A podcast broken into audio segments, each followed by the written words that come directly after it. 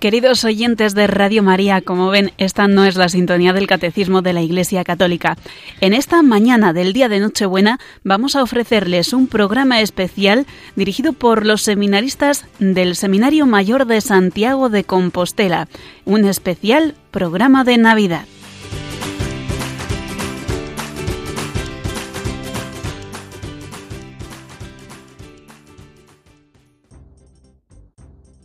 Señoras y señores, bienvenidos al programa Os Daré Pastores desde el estudio central de Radio María en el Seminario Mayor de Santiago de Compostela. Hoy traemos un programa muy navideño y queremos compartirlo con ustedes a quien agradecemos su atención en cada programa. Pasamos pues a presentar a los compañeros de la mesa que nos acompañan esta noche. Por un lado, don Ricardo Vázquez Freire, que es el director espiritual de nuestro seminario y que nos va a traer el momento de formación, Después tenemos en el momento musical a Mateo y a Ángel. Carlos, eh, disculpa a mi compañero Pablo porque está un poco, poco enfermo, pero ha venido la estrella invitada que, que, es nuestro compañero Ángel, así que le doy los saludos. ¿Qué tal Ángel? ¿Qué tal estás? Bien, gracias. Bienvenido, eh, ya estoy esperando, bueno, no voy a decir nada, pero estoy esperando esa sorpresa que nos traes. ¿eh? Espero que vas a gustar. Ay, seguro, seguro que sí. Por otro lado tenemos el momento navideño, entrevista navideña que nos va a hacer Ernesto. Sorpresa también. Sorpresa. Ay, qué maravilla. Y como no, tenemos como no las palabras del Papa sobre el Belén y lo que nos trae Javier. Bien, otra sorpresa más. Pues sí, hoy toca hablar de la Navidad que está cerca ya. Ya está, ya está, ya se acerca. El Señor está cerca, ¿verdad? Sí, muy bien. Bueno, y como no, también tenemos eh, la sorpresa, son unas palabras al final muy importantes, muy importantes de nuestro rector don Carlos Álvarez. He tratado de tenerlo en este eh, programa de nuevo y vamos a, está llegando la Navidad y qué mejor que para finalizar hoy unas palabras de, de apoyo, alegría, de alegría para vivir este tiempo maravilloso que se acerca. Y en el control técnico, pues tenemos como siempre a Carlos Velo, mi tocayo, que está siempre ahí pendiente de todo. Y como no, quien les habla, Carlos Camiño. Bien, pues vamos a empezar y hoy llega ese momento tan importante que es el momento musical que hoy nos trae. Estoy acostumbrado a decir Mateo y Pablo, pero hoy está Ángel con nosotros. Bienvenidos. Muchas gracias, Carlos. Gracias. Y estamos esperando esa sorpresa que nos traéis. Bueno, eh, Ángel es la primera vez que viene a la radio y, y tenéis que tienen que saber los, los, oyentes que es de calle pues la mejor voz de la mejor voz del seminario. Hombre, hombre. Y, y bueno, se lo demostramos, se lo demostramos enseguida y, y por eso bueno pues hemos pedido el favor de que como es este especial navideño pues pues que, que nos cante esta canción Ángel. Bueno, pues cuando cuando queráis. Vamos. Adelante.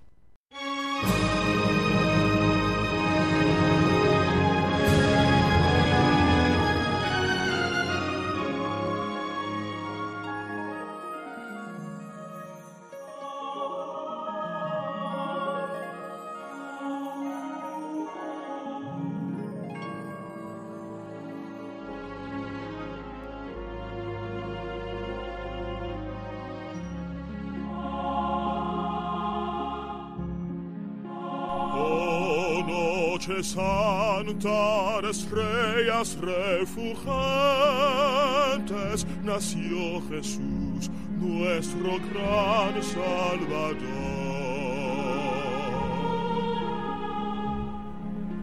Tanto esperó el mundo en su pecado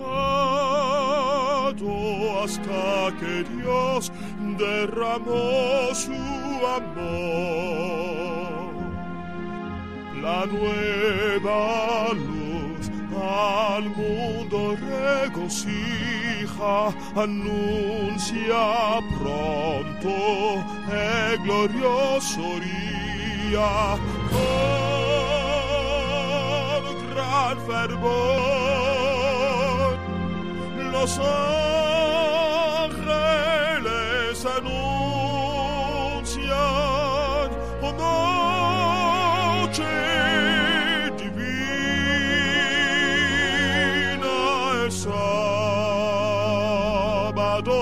sábado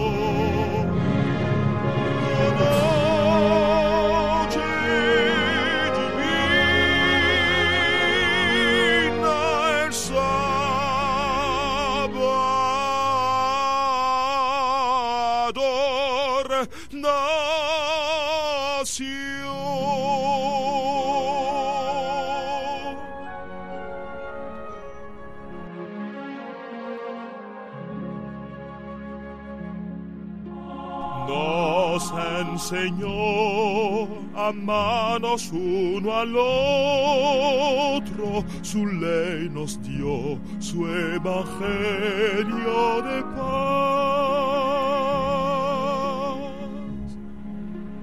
Él nos libró y rompió las cadenas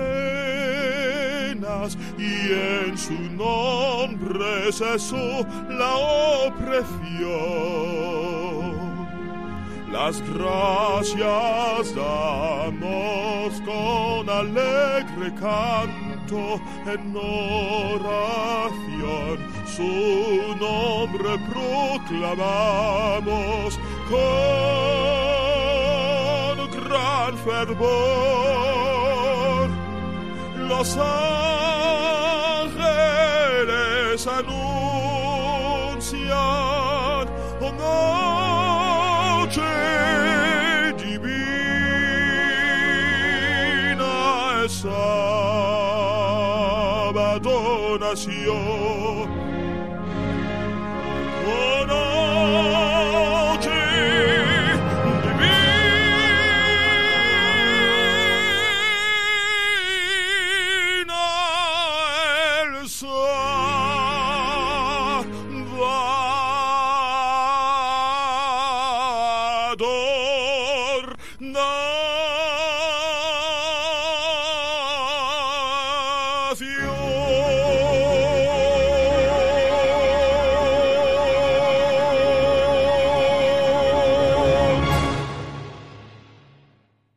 Bueno, Ángel, pues, pues muchísimas gracias. Yo quiero que nos expliques qué nos has cantado, de quién es, eh, por qué has escogido este villancico, eh, e incluso que te presentes un poco tú, porque aquí en nuestros oyentes ya nos conocen un poco a todos, saben de qué pie cojeamos, cuáles son nuestros gustos. Tenemos ahí al Papa con Javier, a nuestro presentador, a, todos, ¿no?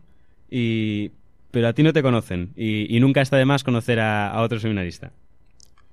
Pues gracias por invitarme.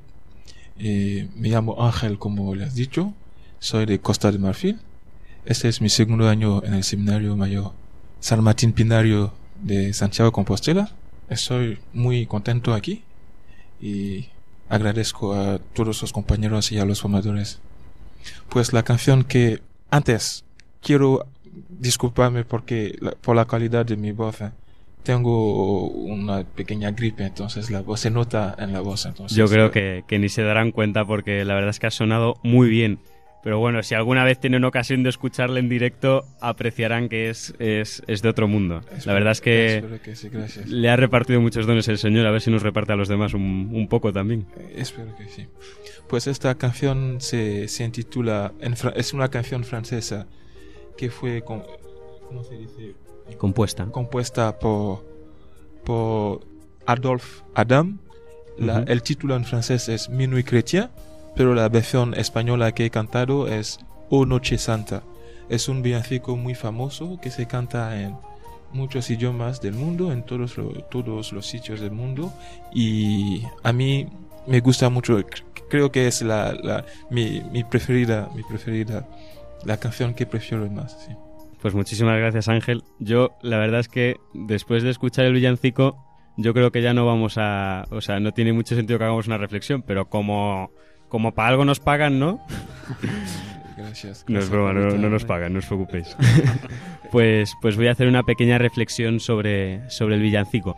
Y para eso, pues, os, os tengo que señalar ahí, pues, un par de anecdotillas que, que mientras escuchaba el villancico que, que, que dijo Ángel que iba a cantar, pues me pasaron, ¿no? Estaba leyendo un, un artículo que me, que me había pasado mi padre, me había dicho, léete este artículo que es muy interesante. Entonces yo lo cogí, vi que eran 25 hojas y dije, sí, sí, ya lo leo después. Bueno, lo leí porque, porque me lo dio ahí con, con cierto interés.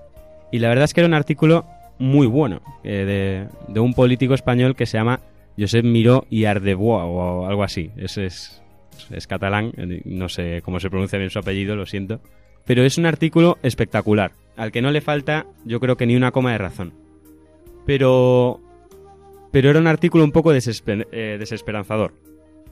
¿Por qué? Porque hacía una crítica a toda, a toda la situación que, estamos viviendo en, en Occidente hoy en día.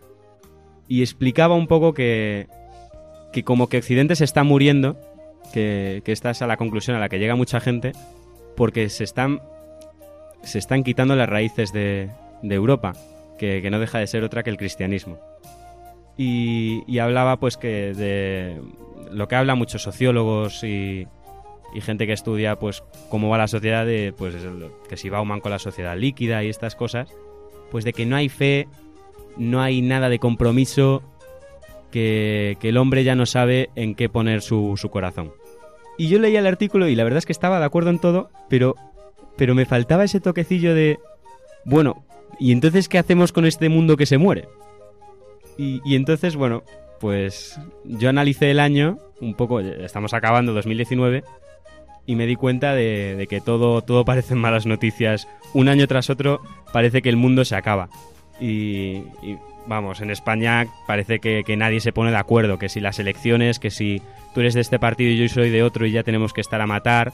Cataluña, que si se independiza, que si no, que pues todos los movimientos que pretenden pues destruir a la persona o destruir a la familia, incluso bu- bueno, eso, que, que la gente ya no sabe lo que es, no sabe todo lo que le ha regalado el Señor. También otra crisis, pues la de los refugiados, ¿no? La verdad es que uno abre los periódicos y, y flipa, porque, pues, todo son malas noticias. Y a mí me daba bastante pena. Y dije, a ver cómo saco de la canción un mensaje esperanzador, sabiendo que este mundo, como leí esta mañana en el artículo, está que se muere. Y, y- y entonces recordé que, que este domingo en catequesis le pregunté a los chicos de confirmación, que tienen 14 15 años, oye, ¿qué es para vosotros la Navidad? Y me respondieron cosas pues muy curiosas, que, que yo no me esperaba. Porque yo me esperaba algo así como, pues para mí son regalos, para mí es que me regalen la Play 4 que ha bajado de precio en, el Black Friday, para mí pues es que, no sé, que me regalen este bolso que es chulísimo, o este videojuego, o, o las últimas botas de, de Leo Messi. Pues no, me quedé flipando. Porque la mayoría dijeron cosas muy humanas. Tales como, oye, ¿y, y para ti qué es la Navidad? Y me decía un chaval, pues para mí es hacer la cena con mi abuela. La cena de Navidad. Y yo, anda, fíjate qué bueno. Y otro me decía, para mí la Navidad es montar el, el Belén con, con mi padre. Y yo, joder. Eh, para mí la Navidad es cenar con toda mi familia. O es ir con, con mis hermanos y con mis padres a, la residencia de ancianos a cantarles villancicos. Y yo pensando, esto es muy humano, muy humano. Y es lo que parece que no hay en el mundo. Porque en el fondo lo que parece que estamos viviendo en el mundo es que todo se está deshumanizando. Y dices tú, pues estos chavales de 14-15 años están deseando que llegue la Navidad porque hacen con y no paran de yo hago esto con mi abuela, hago esto con mis padres, hago esto con mis hermanos. Y a mí me pareció espectacular, porque estaban poniendo a la familia como lo, lo- lo más especial de, de su Navidad. Y yo dije, si es, que, si es que es lo que ha querido Dios. O sea, Dios ha mirado el mundo este, ha visto un mundo tan negro por nuestro pecado, como decía Ángel en, como cantaba Ángel en la canción, un mundo envuelto en pecado, pues Dios ha dicho, vamos a hacer el mundo humano. Y dice, me voy a hacer humano. Me voy a hacer niño para que todo lo humano se haga divino. Para que todo lo que es pecado se quite ya de una vez, que parece que estamos siempre peleando por cualquier tontería, y, para que de verdad vivamos una Navidad en la que, oye, que, hay esperanza, que, que todo habla de Dios, y que tú puedes ser muy feliz, estés donde estés y pase lo que pase. Y, y como Dios nos conoce, pues penetra el corazón, como dice el salmista, sabe lo humanos, lo frágiles que somos y se hace un bebé. ¿Y a quién no le conmueve un bebé? Si es que yo cada vez que veo un bebé es que me, no sé, me derrito en plan, ay, qué majo, qué cookie, le tengo ganas ahí de coger y, y porque me da vergüenza decirle a la madre, oye, perdón, ¿puedo mm, eh, darle un beso a tu bebé? Pues sí, pero vamos, que, que es una alegría. De hecho, pues en mi familia estamos esperando pues otro sobrino y, y pues ha sido la alegría de, del año otra vez. Y así que yo te, te animo a que lo, lo mires, que digas, oye, Dios se ha hecho niño para que veas que este mundo no es todo negro. Y te invito que, como con Ángel, que tiene la voz de un ángel, que te unas a ese coro, a ese coro de los ángeles que estaban al pie del pesebre con los pastores, que cantes el gloria, que te alegres, que te alegres porque tu vida puede cambiar estas navidades, que cambies tu corazón, porque tu corazón, pues mira, puede ser el mejor pesebre para el Señor y normalmente pues está lleno de trastos. Así que prepara un buen pesebre en tu corazón, prepárale una cuna al Señor, recibe al Señor en tu corazón otra Navidad más y espera una segunda venida como Dios manda, literalmente. Así que muchas gracias Ángel y, y muchas gracias Mesa. Gracias.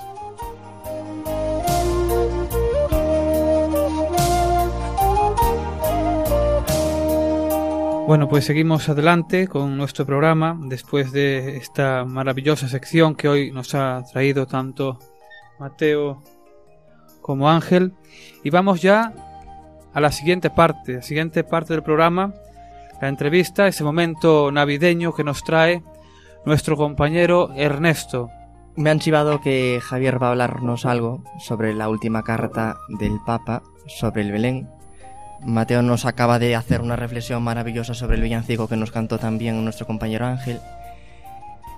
Y bueno, parece que en este especial de Navidad parece más interesante hacer una ronda de micros abiertos y que cada uno de nosotros pues cuente cómo vive la Navidad, cómo le gusta celebrarla, pues en, familia, en casa, qué, qué hay de especial en su Navidad. Así que, sin más, yo invito a la mesa que cada uno pues diga estas cosas en esta entrevista abierta. Bueno, voy a, voy a empezar yo ya para... ¿eh? Porque es una época, es la mejor época del año. ¿eh? Navidad, como después a Pascua, sí, pero Navidad, el nacimiento de Jesús. Yo, por ejemplo, en familia, eso es fundamental también. ¿eh? Y cuanta más gente, mejor. O sea, eso para mí se trata la Navidad, todos juntos, ¿eh? En ese momento y además, como es costumbre ya en nuestras parroquias, tanto en la, mía como en la de Javier, que están al lado, pues como no, esos villancicos que mandamos al exterior y que están varias horas, a veces repitiéndose, repitiéndose, repitiéndose, preparando el nacimiento, decorando ¿no? La, las cosas, poniendo el misterio. Y es un momento muy entrañable, pero siempre acompañado de esos villancicos. Además creo que lo hacéis de una forma muy especial porque preparáis en mi mianzo un Belén viviente. Eso es evidente. El Belén viviente que pues a lo mejor Javier ya nos habla un poco más, pero sí, sí. Y además eh, son están allí muchos actores, muchos niños actores que hacen de aquello una Navidad maravillosa, ¿no? Después de la misa, pues eh, estos actores ya ensayando ya varios días, varios días y aprender los papeles y todo, pero consiguen hacer una obra increíble, ¿no? Animo a que quien pueda ir puede estar allí después de la misa de 12 del, del día 25 pues eh, están todos invitados porque además es impresionante. Yo creo que nosotros nos memorizaríamos tan bien como lo hacen ellos y cómo interpretan. O sea que fíjate la Navidad que hay por estas tierras de Vimianzo, hay una Navidad maravillosa. No sé si alguien más, bueno Javier, no sé si nos puedes hablar tú mejor más del nacimiento viviente que está allí con los eh, de, como técnico también. Pues sí, desde, desde hace bastantes años ya, 12 o 13 años, eh, la iglesia nuestra se convierte en un escenario para un Belén viviente donde más de 60 niños pues eh, se visten pues de, de, pastores de bueno de los personajes típicos de un Belén ¿no? y son ellos los niños los que nos enseñan a nosotros y a los padres que, los van a ver y a los familiares ¿no? y cada año hay una temática diferente ¿no? pues a veces es como un padre que explica o un abuelo que explica la historia del nacimiento de Jesús al nieto, ¿no? Otras veces, pues, eh, me acuerdo de uno, de un año, ha- hace ya tres o cuatro años. Era, pues, como un diálogo donde eh, aparecían como diablillos, ¿no? Entonces, el ángel le anunciaba la, la buena noticia a la Virgen y aparecía como un diablillo por detrás, la tentación, que le decía, bueno, no aceptes, di- dile que no al ángel, ¿no? O a San José aparecía otro diablillo, pues para que acusase a la Virgen, ¿no? O otro diablillo que se aparecía a Herodes para que matase a los niños, ¿no? Y, y así que no le quitasen ese puesto de rey. Bueno, pues cada año vamos así eh, avanzando eh, en esto, bueno, para, para aprender siempre más, ¿no? Y como aquel escenario donde está el portal, que queda precioso allí hasta que termina la Navidad. ¿eh? Y la verdad es que, que es increíble. No sé si alguna cosa más sobre Navidad, por la mesa, Mateo. Sí, sí, sí. Pues yo la Navidad, la verdad es que también es una, una época, pues me imagino que como todo es un poco muy, muy, muy familiar. Además de que, de que en mi casa, pues mi padre pues es un forofo de los belenes, que, que yo pensaba que, que ninguna casa tenía tantos belenes hasta que descubrí que mi profesor de moral tenía muchos más.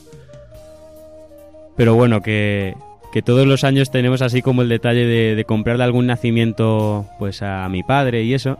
Y también pues es una cosa espectacular, porque parece que todo cambia, todo cambia en, en Adviento y Navidad. Cambia la música, cambian los decorados, la gente pues es más amable. La verdad es que sí que sí que hay un esfuerzo de la gente por ser más buena. Y tú dices, bueno, ¿por qué? Pues porque conmueve y es una, es una época que, conmueve. Y, y pues es, eh, vamos, yo en mi casa me lo paso genial porque está 24 horas sonando villancicos. Además, todos somos bastante cantores en casa. Y e ir a visitar a los abuelos, pues está genial. Ir a visitar a los tíos, a los primos. La comida que hace mi madre, que es espectacular. Excepto que hace lombarda, que no nos gusta mucho. Pero, pero como dice, no, es que una Navidad sin lombarda no es una Navidad. Pero bueno, ten- comemos la lombarda y luego ya llega el marisco, así que no hay problema. Y, y la verdad es que es una, una época preciosa y, y yo creo que, que, vamos, de mis favoritas del año sin ninguna duda. Es mucha alegría la que se vive y, y mucha comodidad eh, estar en casa. Aunque tengamos exámenes después ahora los universitarios y los seminaristas, pues también, también tenemos espacio pa- para vivirlo bien. Muy bien, bueno, don, don Ricardo, usted pastea una Navidad. ¿Cómo la vive? ¿Cómo es para usted? Pues también es una Navidad muy familiar, familia natural mía, pero bueno, también la, familia parroquial, también hay las celebraciones de la parroquia. Y también estos años me toca presidir eh, la misa de medianoche, la misa del gallo, en la comunidad de las Carmelitas Descalzas, eh, después de la noche, después de la cena de, de Nochebuena. voy también con mi familia a, la comunidad de Carmelitas Descalzas. Allí es la misa del gallo y, la presido yo, sustituyendo al capellán. Y estos últimos años, pues también es un gozo, pues eso, recibir a, Jesús que viene, pues eh, celebrando esta misa de, de medianoche con la comunidad de Carmelitas que, que es, tan fervorosa y que también preparan con tanta con tanto mimo la liturgia canta muy muy bien es una celebración muy bonita Muy bien. Bueno, no sé, eh, don Carlos, para usted, ¿cómo vive la Navidad? ¿Qué nos puede decir? Siempre. Pues muy feliz y, y sobre todo que uno, eh, doy muchas gracias a Dios porque el poder tener una, unos buenos recuerdos ¿no? de una familia donde desde pequeñitos pues vivíamos eh, con eso pues como decía ahora Mateo pues en mi casa también. Mi padre eh, pues eh, hacía un nacimiento inmenso y entonces todos ayudábamos muchísimo. Seguro que de- no, no sé si ayudábamos o no pero eh, revolvíamos por allí. Entonces estábamos encantados a él le parecía estupendo siempre o sea eh, eso es una, una bendición ¿no? Le doy muchas gracias a Dios sobre todo dándole gracias a Dios por haber nacido una familia eh, católica y sobre todo una familia tan tan tan buena como lo sigue siendo no entonces pues en familia con mucha alegría, todos cantando muchísimos villancicos, allí estamos encantados.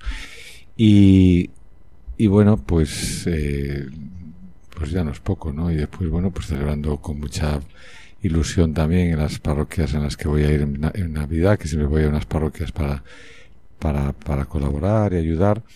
Y también pues me alegra mucho, ¿no? Poder hablarles de, de, Jesucristo, de que viene a salvarnos, de lo que significa para todos nosotros, ¿no? Muy bien. Y nos queda Ángel, Ángel, para ti la Navidad, ¿cómo la vives? Para ti, ¿qué sientes en este tiempo tan maravilloso? Pues la Navidad para mí es el momento más importante, si puedo decir, del año, porque además de los villancicos, las decoraciones, la, alegría que se comparte, en, en tierra también Navidad es un momento muy muy familiar, muy, muy, muy bien, muy bien. Y me recuerdo que a esta época del año íbamos a visitar a los abuelos, que ya se murieron, pero cada año que vivo Navidad me recuerdo de, perdón, de ellos. Así que estoy feliz de vivir esta Navidad aquí en Santiago Compostela. Muy bien. Bueno, realmente, a ver, Ernesto, tú también, eh, ya ves que, que mesa nos has traído, venían todos preparados ya. Sí, yo estoy muy contento porque la verdad que ha salido muy bien esta, esta entrevista a, a todos los compañeros de mesa. Encantado. Y, y, bueno, es una maravilla, ¿no? La verdad es que, que sí, que pues esta, este tiempo, esta temporada, pues parece que afloran los sentimientos más humanos de la gente, ¿no? Pero por otra parte también es verdad que es una época de, euforia. Y si hay una cosa característica de la Navidad es la contemplación. ¿Qué contemplamos en Navidad? Lo que contemplamos es el misterio de un Dios que se hace niño, la palabra que se hace carne, que acampa entre nosotros y que nos trae la salvación de Dios. Y este misterio, ¿cómo lo tenemos que contemplar? Lo tenemos que contemplar desde la humildad. Por eso, nosotros de alguna forma también nos tenemos que hacer pequeños, ¿no? Y, por eso, pues, eh, la canción esa de recordar tu infancia podrás al llegar la Navidad, pues sí, de alguna forma nosotros nos hacemos pequeños en Navidad para contemplar este misterio del Dios que, que se hace pequeño para nosotros enriquecernos y engrandecernos con su, con su misterio, con su salvación. Muy bien, pues muchas gracias Ernesto por esta maravillosa mesa que nos, ha salido aquí de todo, ¿eh? una maravilla de esta sobre la Navidad. Seguimos adelante y nos vamos ya al momento de formación, momento de formación que, tan importante es para nosotros los seminaristas y también para sacerdotes y casi para todos. Porque nos lo trae hoy nuestro director espiritual, don Ricardo Vázquez Frey. Don Ricardo, bienvenido. Bien hallado. Bueno, no sé qué nos trae hoy, pero le veo todo, todo preparado. Y cuando quiera, cuenta. Pues seguimos eh, revisando ese plan de formación sacerdotal que aprobó la Iglesia hace unos años, esa ratio fundamentalis instituciones sacerdotales que fue ofrecida por la Congregación para el Clero. Y estábamos mirando la importancia de la formación permanente formación después de la ordenación sacerdotal. Porque si bien era fundamental la formación inicial, todo lo que conllevaba la preparación hacia las órdenes, hacia la ordenación sacerdotal, pero después tenemos ya el ministro ordenado, eh, hay que continuar esa formación. Y hay una primera motivación más de tipo humano, podríamos decir, para la formación permanente del clero, y es que no hay profesión, cargo o trabajo que no exija una continua actualización. Si uno quiere estar al día, si uno quiere ser eficaz, en toda profesión, en todo oficio hace falta una formación permanente. Pero aparte de esta dimensión más humana de la formación, también hay razones más, más teológicas, más espirituales. En primer lugar, es darnos cuenta de que el sacerdote ha recibido un don, una gracia, pero todo don conlleva una responsabilidad y conlleva una correspondencia del ser humano. El don de la vocación exige por parte del sacerdote pues un, continuo camino y un continuo compromiso, eh, sobre todo para ser fiel a ese ministerio, ser fiel a la vocación y irse identificando y configurando más con Jesucristo. La formación permanente es expresión y exigencia de la fidelidad del sacerdote a su ministerio, incluso a su propio ser, y es un acto de amor hacia el pueblo de Dios. Pueblo de Dios necesita sacerdotes santos, necesita sacerdotes centrados, sacerdotes pues fieles a su ministerio, sacerdotes actualizados. Por eso la formación permanente también es un acto de justicia y un acto pues de, de amor al pueblo de Dios alma y forma de la formación permanente del sacerdote es precisamente la caridad pastoral, esa caridad pastoral que es el amor de Cristo que hay dentro del sacerdote, ese amor de Cristo que es un don que se recibe por la ordenación y ese, ese amor, esa caridad pastoral es lo que impulsa al sacerdote pues a vivir esa entrega y esa exigencia de formación permanente. La formación permanente es una exigencia intrínseca del don y del ministerio sacramental recibido y es necesaria en todo tiempo. Y, y es necesaria pues en los primeros años de formación sacerdotal, es necesario cuando uno sale eh, los primeros destinos, cuando uno pues se va poco a poco acoplando a la pastoral diocesana, pero también en, en todos los momentos de la vida insiste, por ejemplo, la ratio fundamentalis, insiste que también hay que cuidar mucho a los sacerdotes en los momentos de enfermedad y también a los sacerdotes en los momentos de vejez, de ancianidad.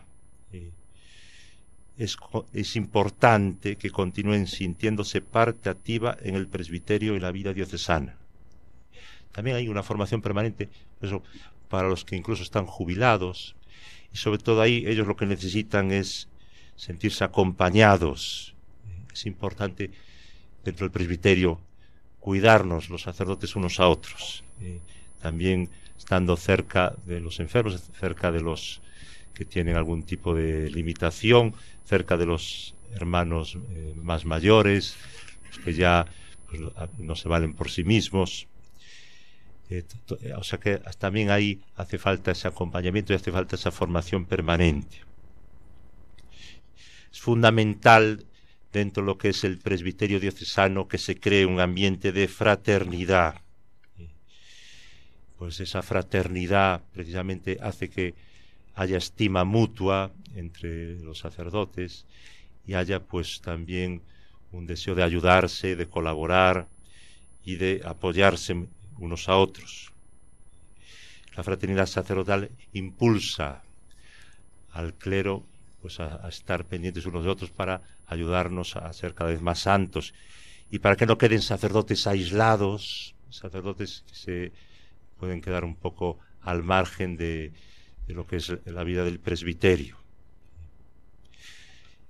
La fraternidad que hay entre los sacerdotes, lo que debiera haber, por tanto debe ayudarnos a purificarnos de toda forma de individualismo y evitar que caigamos en el, en el aislamiento que es tan perjudicial, tan perjudicial para, para nuestra vida. La ratio fundamentalis, este documento que estamos comentando, habla de varias formas concretas de fraternidad sacerdotal, que voy a citar.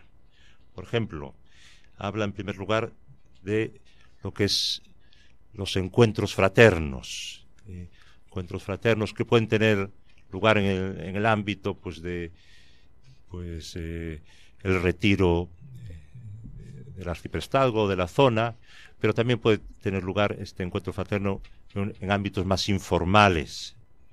Es importante compartir la vida, compartir las inquietudes, es importante también reflexionar juntos sobre los problemas pastorales, es importante rezar juntos, o sea que hay que buscar esos encuentros, esos, esos ámbitos de encuentro fraterno.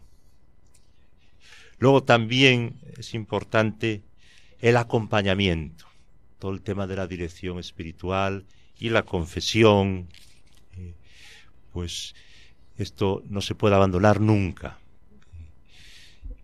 Necesitamos ser acompañados y necesitamos ser pues aconsejados.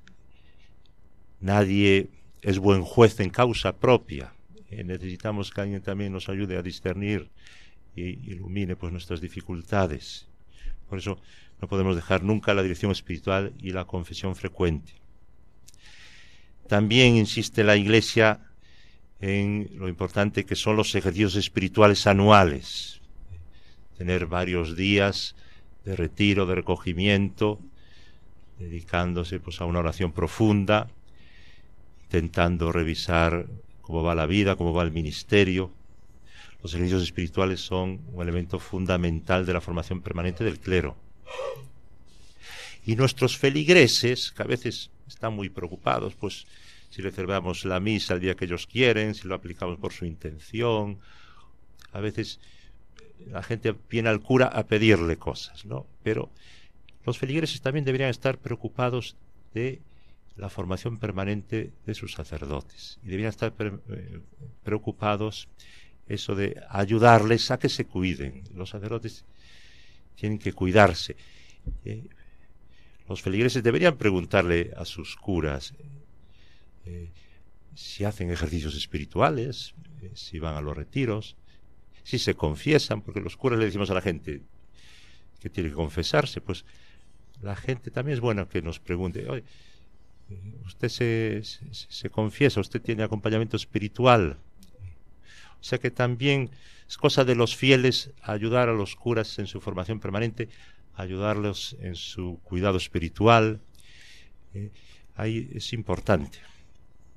Y también eh, nos habla la Iglesia de otros medios para favorecer la fraternidad sacerdotal. Por ejemplo, la mesa común, comer juntos, por lo menos determinados días de la semana, pero también se habla que puede ser una, cosa muy buena la vida común, eh, sacerdotes que viven en una misma casa parroquial, eh, sacerdotes que comparten pues eso facetas de su vida, sobre todo también tienen momentos juntos de oración, eh, que comparten la tarea pastoral, y también son muy alabadas por la Iglesia las asociaciones sacerdotales. Las asociaciones sacerdotales, pues que ayudan a, los sacerdotes a mantener un poco esa tensión y esa vigilancia de la vida espiritual y que cultivan esta fraternidad sacerdotal, pues son muy interesantes. Eh, hay sacerdotes que pertenecen a algún tipo de asociación y eso les, les ayuda mucho, les ayuda mucho. Pero también eh, una ayuda a los sacerdotes son los movimientos eclesiales. Hay párrocos, hay, curas que dicen, a mí me ha ayudado mucho pertenecer a este movimiento eclesial o acompañar a este movimiento eclesial, porque yo los he ayudado a ellos, pero ellos también me, me han ayudado a mí. Eh, también la relación con los movimientos eclesiales es importante. Y también en algunos casos hay sacerdotes que viven una consagración personal particular a través de un instituto secular, institutos seculares que tienen como nota específica la diocesanidad. Bueno, pues o sea que hay muchas maneras, muchos medios, muchos ámbitos para cuidar la fraternidad sacerdotal y para cuidar esa formación permanente que ha de continuarse a lo largo de toda la vida.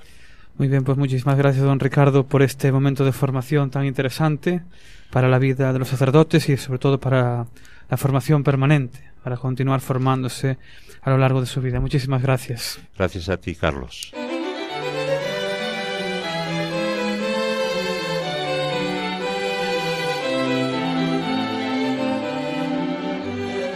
Bueno, pues vamos ya con ese momento especial en las palabras del Papa que nos trae Javier. Bienvenido, Javier. Bueno, a ver qué nos traes esa sorpresa que estaba ahí en el aire. pues el pasado 1 de diciembre, el Papa Francisco firmó la carta apostólica Admirabile Signum sobre el significado y el valor del Belén en Navidad. Una tradición con cerca de ocho siglos de antigüedad que ayuda a transmitir la fe de padres a hijos. La carta fue firmada el día en que comenzaba el tiempo de Adviento, como una invitación del Santo Padre a animar esta tradición iniciada por San Francisco de Asís en la Navidad del año 1223. El hermoso signo del pesebre causa siempre asombro y admiración. La representación del nacimiento de Jesús equivale a anunciar la encarnación del Hijo de Dios con sencillez y con alegría. El Belén, nos decía el Papa, es como un evangelio vivo que surge de las páginas de la Sagrada Escritura y que nos invita a ponernos espiritualmente en camino, atraídos por la humildad de aquel que se ha hecho hombre para encontrar a cada hombre, y descubrimos que Él nos ama hasta el punto de unirse a nosotros, para que también nosotros podamos unirnos a Él. Con esta carta el Papa Francisco quiere alentar la hermosa tradición de nuestras familias, que en los días previos a la Navidad preparan el Belén, como también la costumbre de ponerlo en los lugares de trabajo, en las escuelas, en los hospitales, en las cárceles, en las plazas. Es algo que se aprende desde niños, cuando papá y mamá junto a los abuelos transmiten esta alegre tradición que contiene en sí una rica espiritualidad popular. El primero en representar el nacimiento de Cristo de esta forma fue San Francisco de Asís, el cual realizó una gran obra de evangelización con la simplicidad de aquel signo. Es un modo de representar con sencillez la, la grandeza y la belleza de nuestra fe. ¿Por qué el Belén suscita tanto asombro y nos conmueve? En primer lugar, porque manifiesta la ternura de Dios, que se abaja a nuestra pequeñez. De hecho, el pesebre es una invitación a sentir y a tocar la pobreza que el Hijo de Dios eligió para sí mismo. Explica el Santo Padre que el Hijo de Dios, viniendo a este mundo, encuentra sitio donde los animales van a comer. El heno se convierte en el primer lecho para aquel que se revelará como el pan bajado del cielo. Cuánta emoción debería acompañarnos mientras colocamos en el Belén las montañas, los riachuelos, las ovejas y los pastores. De esta manera recordamos, como lo habían anunciado los profetas, que toda la creación, toda la creación, participa en la fiesta de la venida del Mesías. Los ángeles y la estrella son la señal de que también nosotros estamos llamados a ponernos en camino para llegar a la gruta y adorar al Señor. Los pastores se convierten en los primeros testigos de lo esencial, son los más humildes y los más pobres quienes saben acoger el acontecimiento de la encarnación. De hecho, los pobres son aquellos más capaces de reconocer la presencia de Dios en medio de nosotros. Los pastores responden poniéndose en camino hacia Él para un encuentro de amor y de asombro. Este encuentro entre Dios y sus hijos, gracias a Jesús, es el que da vida precisamente a nuestra religión y constituye su singular belleza, nos decía Francisco. Con frecuencia a los niños y también a los adultos les gusta añadir otras figuras al Belén que parecen no tener relación alguna con los relatos evangélicos. Y sin embargo, esta imaginación pretende expresar que en este nuevo mundo inaugurado por Jesús hay espacio para todo lo que es humano, y para toda criatura, del pastor al herrero, del panadero a los músicos, de las mujeres que llevan jarras de agua a los niños que juegan. Todo esto representa la santidad cotidiana, la alegría de hacer de manera extraordinaria las cosas de todos los días, cuando Jesús comparte con nosotros su vida divina. Poco a poco, el Belén nos lleva a la gruta, donde encontramos las figuras de María, de José y de Jesús, niño. El apóstol Juan lo resume fantásticamente. La vida se hizo visible. El modo de actuar de Dios casi aturde, porque parece imposible que Él renuncie a su gloria para hacerse hombre como nosotros. Qué sorpresa ver a Dios que asume nuestros propios comportamientos, duerme, toma la leche de su madre, llora y juega como todos los niños. Como siempre, Dios desconcierta, es impredecible, continuamente va más allá de nuestros esquemas. En definitiva, el Belén nos educa a contemplar a Jesús, a sentir el amor de Dios por nosotros, a sentir y creer que Dios está con nosotros y que nosotros estamos con Él, y a sentir que en esto está la felicidad y la alegría. Muy bien, pues hermosas palabras de, del Papa sobre, sobre la importancia del Belén en este tiempo. Siempre hace falta alguien que clarifique también un poco. Efectivamente, que nos animen a colocar los, los belenes, como decía, en nuestras casas y en todos los sitios que podamos. Muy bien, muchas gracias, Javier.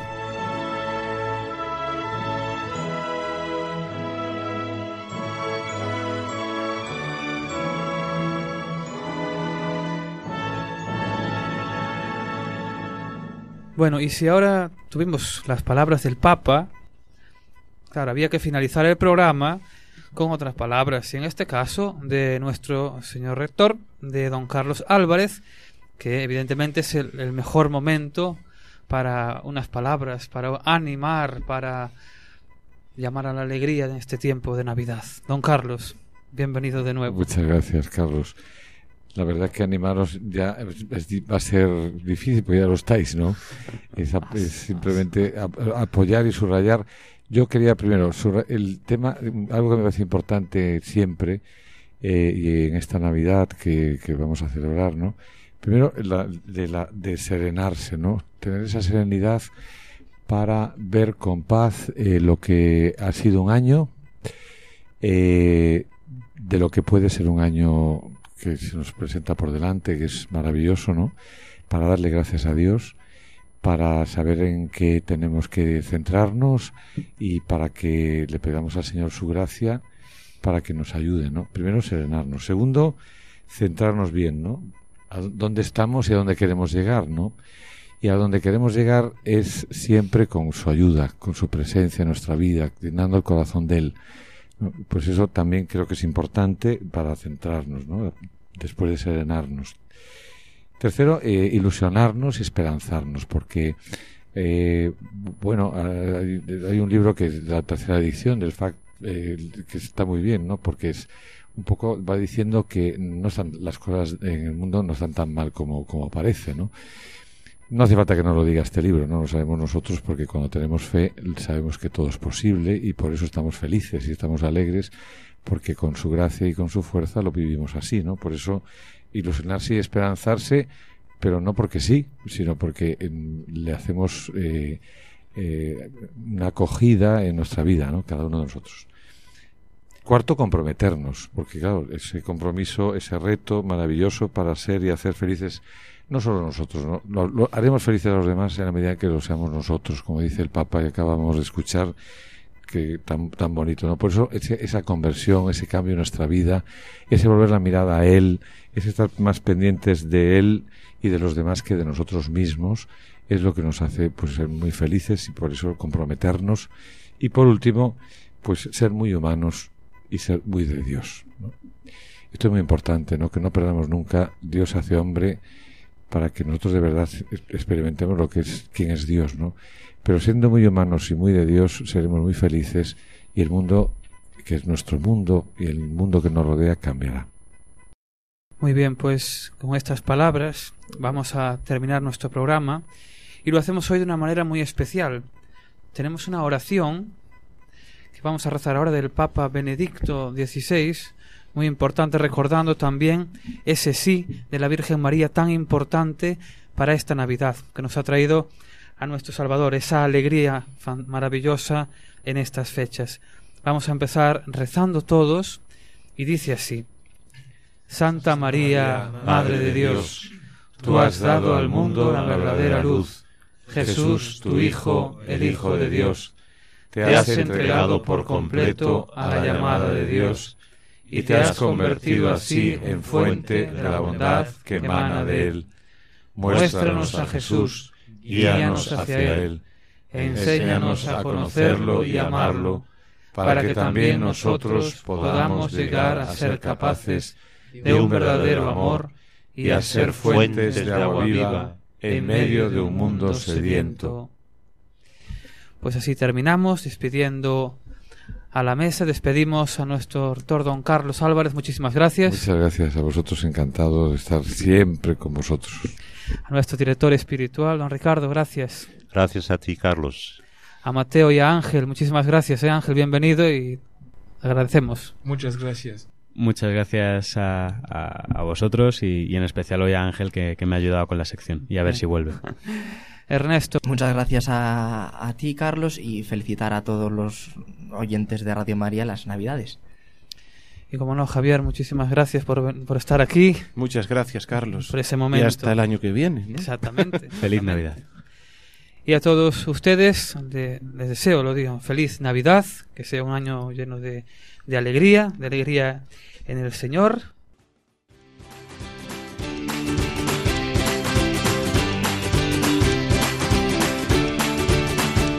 Y así concluye este programa especial de Navidad dirigido por el Seminario Mayor de Santiago de Compostela. Ya saben que si quieren reescuchar este programa pueden pedirlo en el 91 822 8010 91 822 8010 o bien por medio de la página web de Radio María www.radiomaria.es.